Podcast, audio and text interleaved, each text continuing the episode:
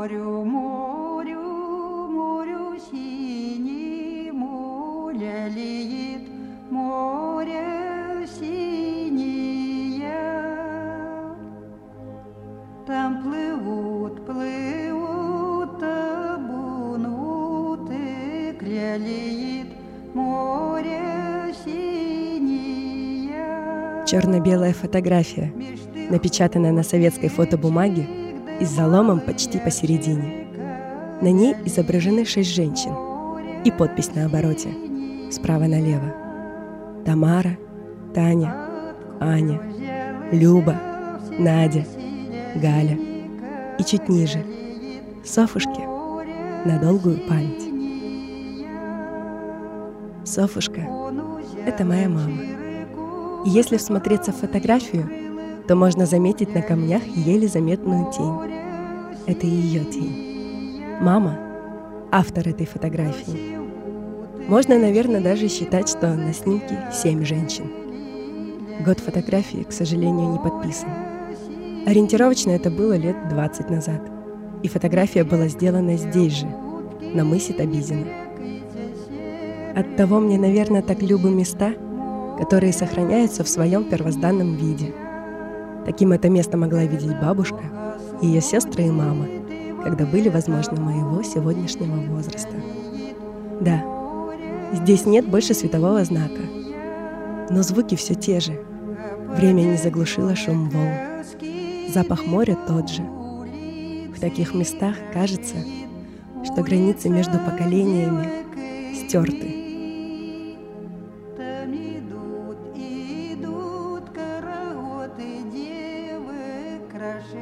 Что может сделать всего одна фотография?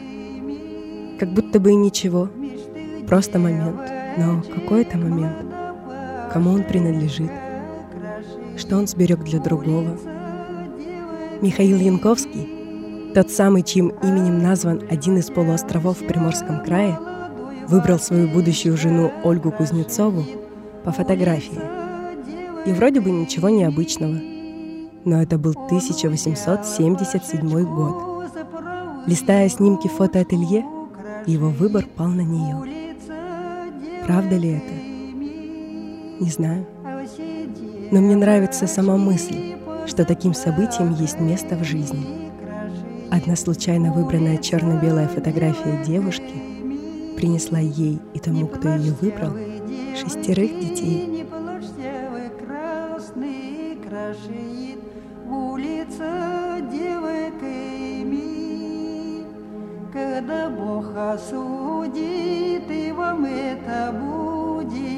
Крашит, улица девоками.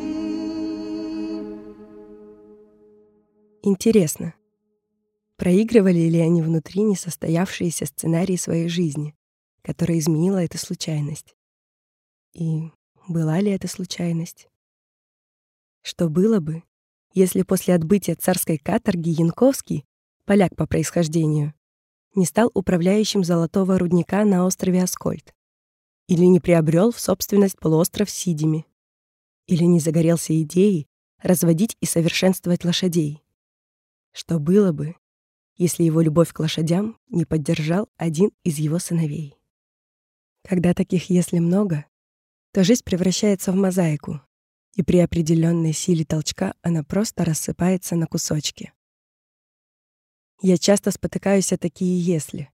Они возникают, когда я пытаюсь разобраться со своей семейной историей, но узнать, что и как было на самом деле, не могу. Все чаще я ощущаю, что память поколений прерывается у стены четырех, составленной из моих дедушек и бабушек. А далее идет знание более или менее неопределенное, более или менее неполное.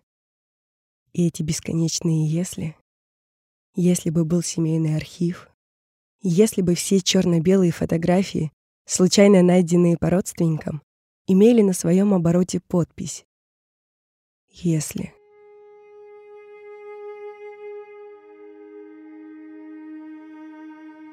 Чтобы больше узнать о своей семье, мне остается только слушать, вслушиваться и доверять.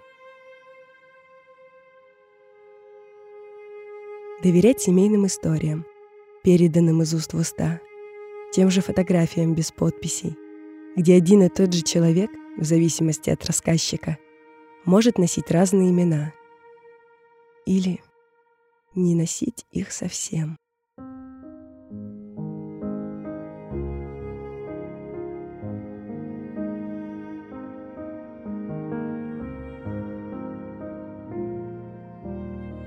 Если вероятность стать частью такого альбома и оказаться среди тех, кого не могут вспомнить или узнать родственники, вызывает у меня чувство тревоги, то история с несколькими именами одного и того же человека вызывает у меня большее принятие. Она будто сама по себе органично вплетена не только в историю моей семьи, но и историю Приморского края.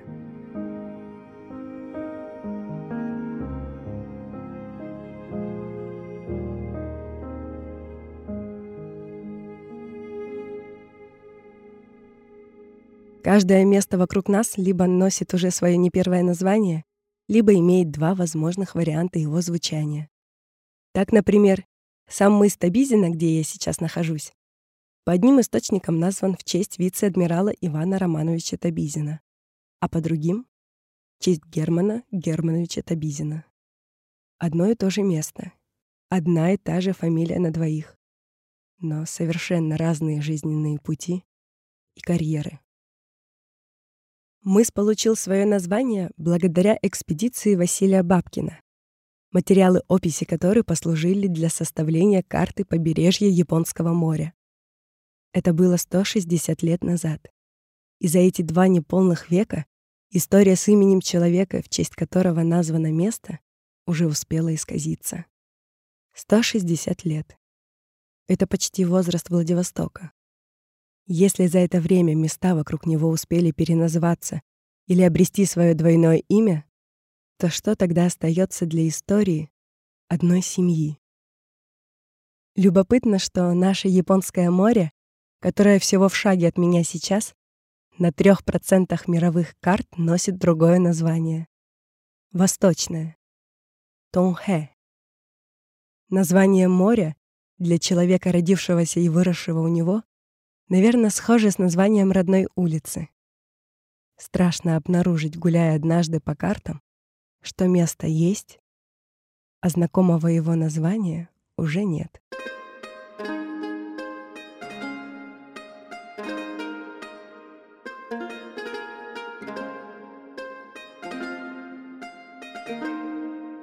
Географический ландшафт Японии подарил название нашему морю — культура страны открыла мне новую возможность вслушивания в историю моей семьи. Одно из трех основных классических искусств Японии — кода, дословно переводится как «путь аромата». Помнишь ли ты, как пахло твое детство или чем пах дом, из которого ты сегодня вышел? Слушать ароматы — это как гулять по своему прошлому. У каждого из нас будут свои ассоциации. Альфакторная память — самая сильная. Любимые ароматы привязывают нас к времени и пространству, людям и ситуациям. Обращение к ней помогает оживить воспоминания. Когда я думаю о запахе детства, то вспоминаю наш подъезд на пять этажей. Двери, обитые кожзамом, и выделенными на них кнопками-узорами и запах курицы, запеченной в духовке. Если, заходя в подъезд, пахло этой курицей, то у кого-то дома, скорее всего, был праздник. Альфакторные воспоминания — это невидимые сокровища, которые помогают нам совершить временную петлю. Когда я смотрю на фотографию своих семи женщин, я думаю о том, какие запахи любили и выбирали они, чем пахли их дома. У мамы в юности были польские духи «Быть может». Аромат, опоясывающий мамину юность, плавно опоясал мои воспоминания о ней. Мама не любила фотографироваться, и у нас почти не осталось ее снимков. Она добровольно вышедший из семейного альбома человек.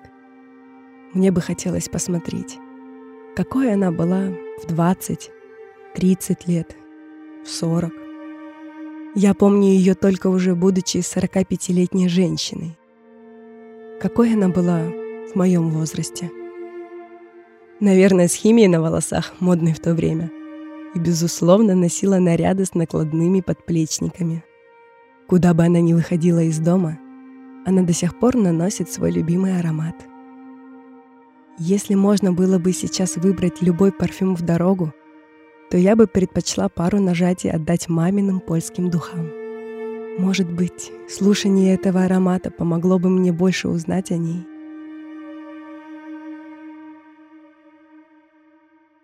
Сандал и ладан.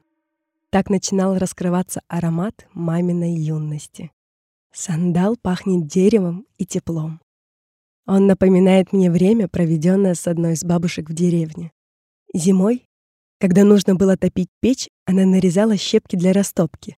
И эти щепки, до того, как начать издавать легкий покалывающий треск, пахли деревом. Но как-то по-особенному.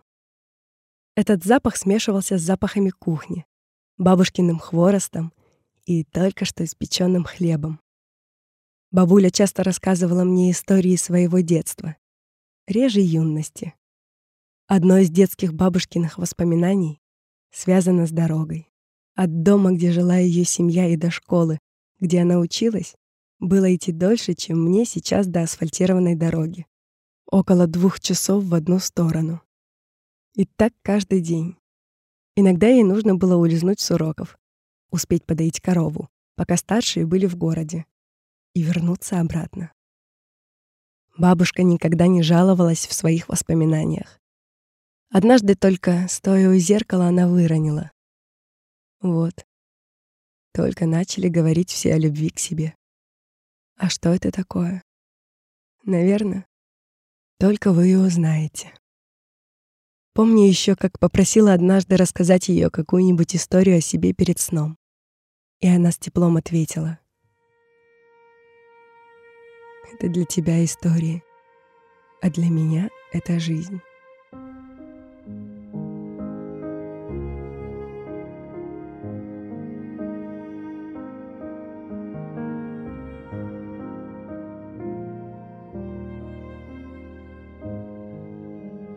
С Ладаном я впервые познакомилась, будучи уже взрослой. В нашей семье не принято было ходить в церковь. Да и церквей было немного. Самой религиозной в семье была моя прабабушка. Она соблюдала все церковные праздники, и у нее всегда в доме были иконы. Когда иконы стало опасно хранить дома, она спрятала их в сундук в кладовке, а одну маленькую оставила на прежнем месте – она стояла у нее за портретом Ворошилова.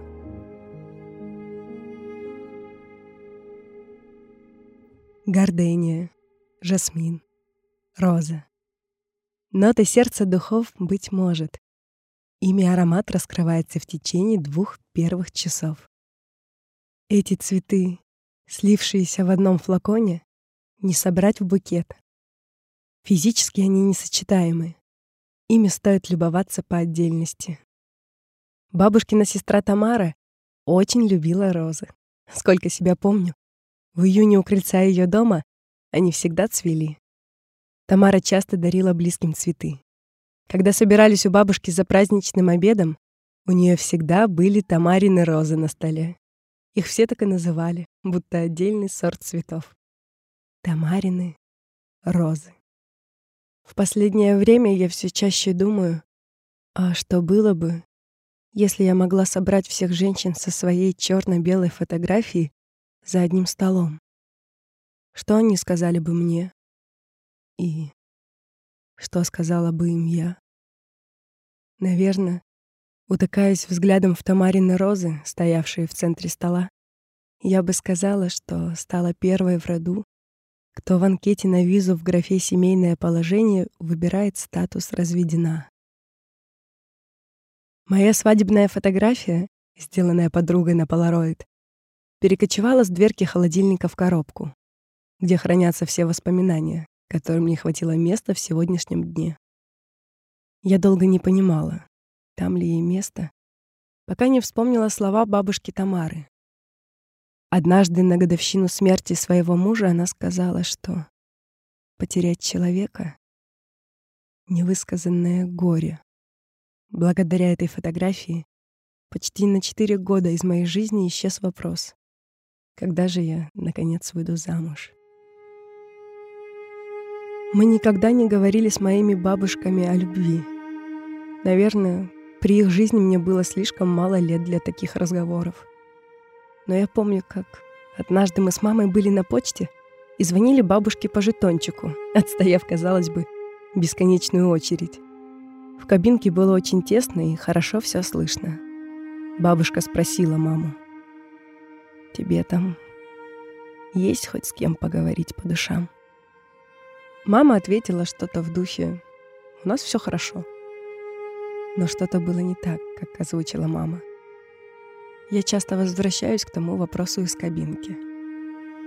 Тебе там есть хоть с кем поговорить по душам?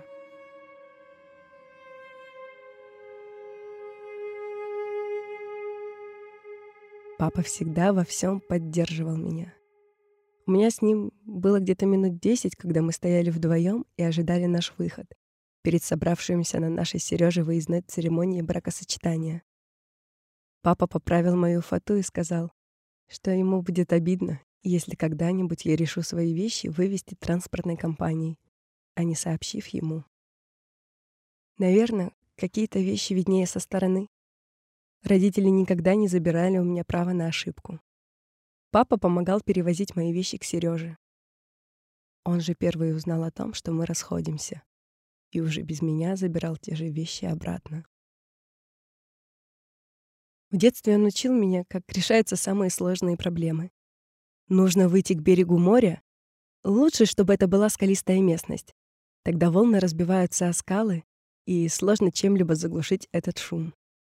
Нужно поднять правую руку вверх, подумать обо всех этих сложностях, резко сбросить руку вниз и выкрикнуть. Если не помогло, то продолжать кричать так долго, пока не полегчает. Еще к этому всему прилагался совет от папы. Если кричать одному неловко или робко, нужно попросить кого-нибудь составить тебе компанию. Правая рука вверх, подумать о всех своих сложностях и сбросить руку вниз. И громкое а после. Сколько голосов слышали эти скалы, сколько молитв разносилось тут. На одной из скал за моей спиной установлен поклонный крест. По рассказам, он является одной из ключевых точек во время паломничества верующих. Они начинают свой путь с другой стороны острова, от Серафимского православного мужского монастыря, стоящего в окружении моря. Эти скалы — бесконечное проявление силы и хрупкости. Как стволы деревьев, они хранят в себе память о многих минувших годах, а как часть суши подаются редким, но обрушением. И снова я возвращаюсь к одному и тому же вопросу. Если у пространства вокруг тебя не получается сохранить свою историю в первозданном виде, то каковы твои шансы на это, являясь частью этого места?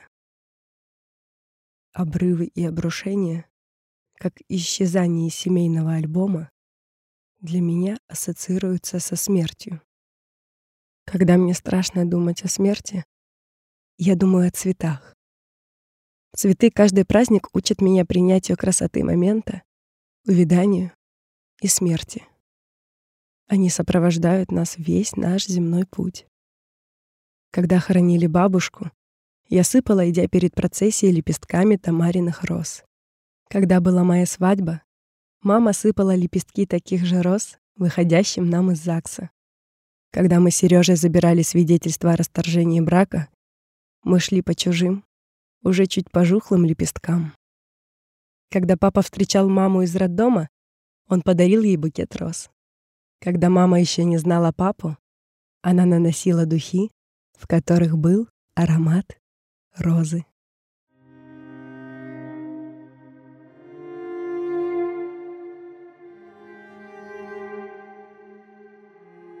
Древесный мох — так завершается раскрытие аромата «Быть может». Мох ближе всего к земле. Он стелится ковром и бережно обволакивает ноги, когда ступаешь по нему. Этот лесной ковер ассоциируется у меня с Троицей. Каждый год в день праздника бабушка срезала свежую траву и застилала ей все полы в доме. Дедушка приносил ветки березы, и ими мы украшали углы комнат. Бабушка любила этот день. Она верила, что в Троицу души умерших прилетают погостить и прячутся в срезанных ветках, чтобы защитить нас от всякой нечисти.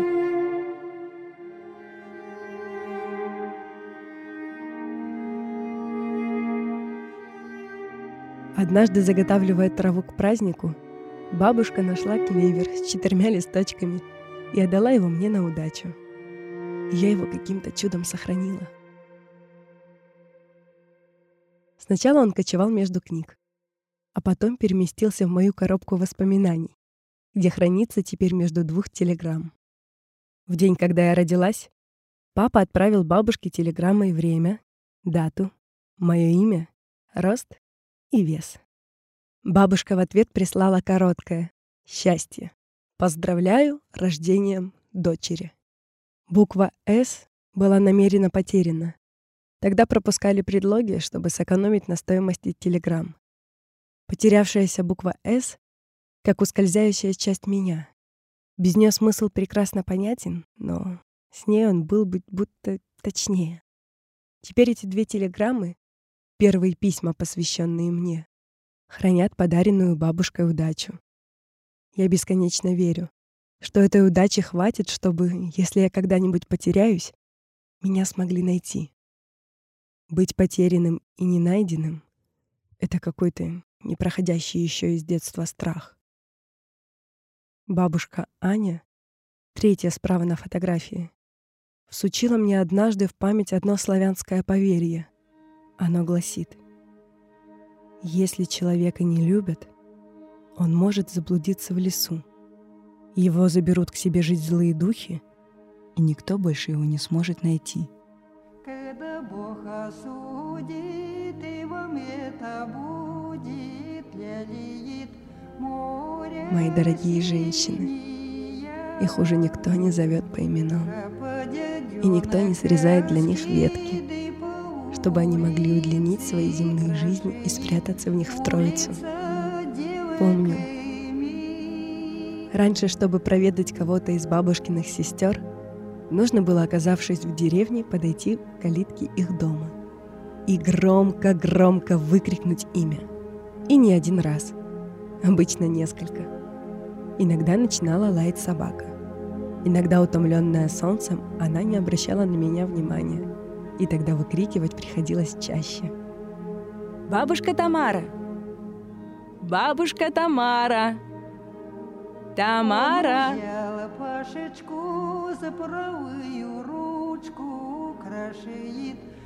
Каково это слышать? что твое имя громко звучит. Каково, когда твое имя перестает звучать знакомыми голосами.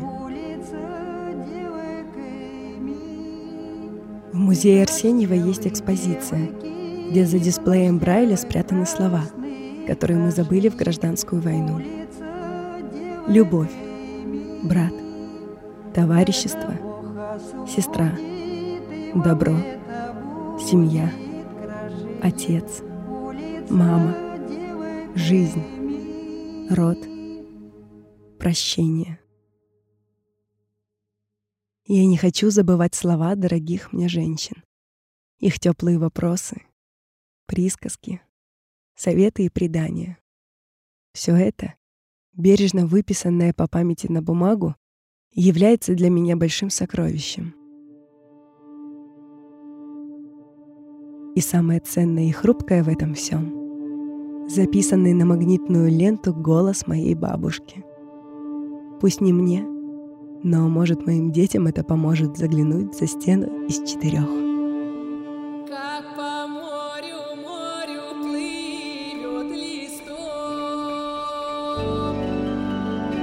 Это проект «Береговая линия» — серия аудиоспектаклей, посвященных местам, соседствующим с морем.